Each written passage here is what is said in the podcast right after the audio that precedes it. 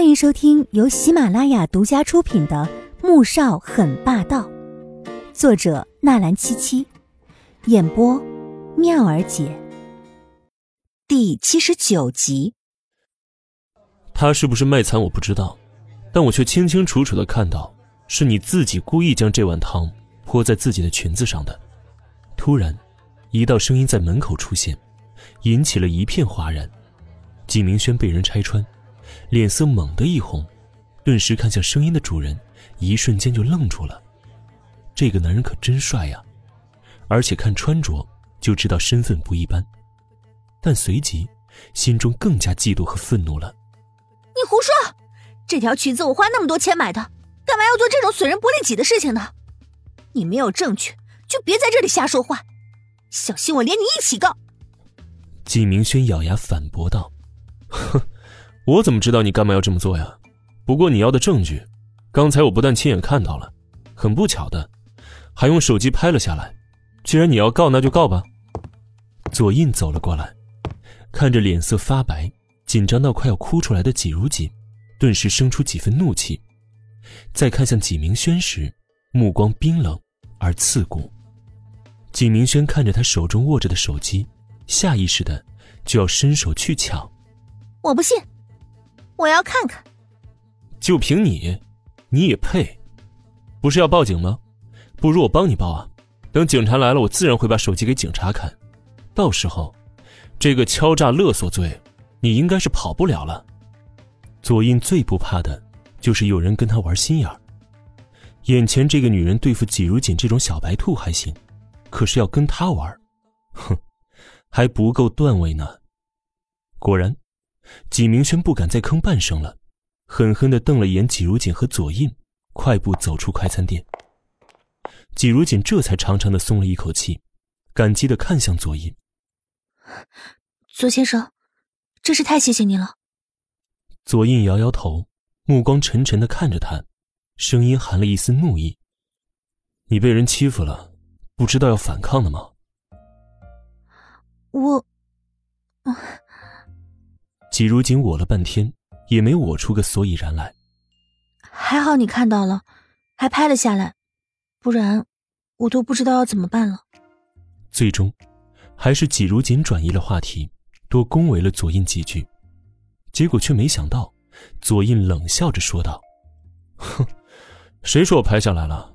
不过是吓吓他罢了，而且我也没看到啊。”听到这话，季如锦傻眼了。那。你怎么知道是他自己泼到自己身上的？第一，他身上的每样东西都不低于五万块钱，显然是一位富家小姐。这种人怎么会来这种快餐店里面吃一份十几块钱的盖浇饭呢？第二，你这软绵绵又怕事的性子，给你十个胆子，你也不敢往人家身上泼汤啊。第三，他看你的眼神恨不得把你活剥了，所以综合这三点，我就猜他是故意来找你麻烦的。左印倒是比平时多了几分耐心，为他解答疑惑。季如锦的眼睛都直了。左先生，你好厉害啊，这都能让您看出来。左印看到他这副模样，就像一只呆萌的小兔子似的，莫名的可爱，勾起了他一丝丝的笑意。对了，你什么时候下班呢？我有事找你。哦，我要下午两点半以后才能走得开。你有什么事吗？可以现在跟我说。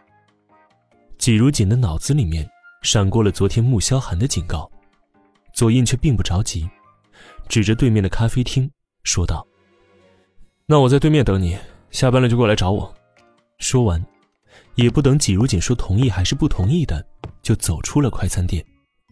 季如锦觉得很是为难，昨天还信誓旦旦的保证不会再见左印了，可谁知。今天他就找来了，偏偏还为自己解了围，于情于理，他似乎都应该请他吃顿饭才是。最终，季如锦一直忙到了下午两点半，结了当天的工资，这才往对面的咖啡厅里走去。结果，刚到咖啡馆，左印就走了出来，上车。说着，也不等季如锦反对，便先坐上了路边停着的。一辆黑色劳斯莱斯里面，季如锦站在车外，犹豫着不敢上车。上车吧，等了你这么久了，我还没吃饭呢。左印打开车窗，看着他，十分认真的说了一句。季如锦这才走到前面的副驾驶，准备坐上去，结果却被左印忽然喊住了：“哎哎，坐后面！”而此刻，一直暗处盯着季如锦的纪明轩看到这一幕，眼底闪过了一抹诡谲的冷笑，迅速的招了一辆的士，跟了上去。在车上，季如锦拘束不安，笔直的坐着，手指绞在一起，正昭示着他的紧张。左印挑挑眉，哼，你很怕我呀？季如锦连忙摇头否认着，没，没有啊。他是怕穆萧寒知道，虽然他也不知道自己为什么要怕这个，但是就莫名的心虚。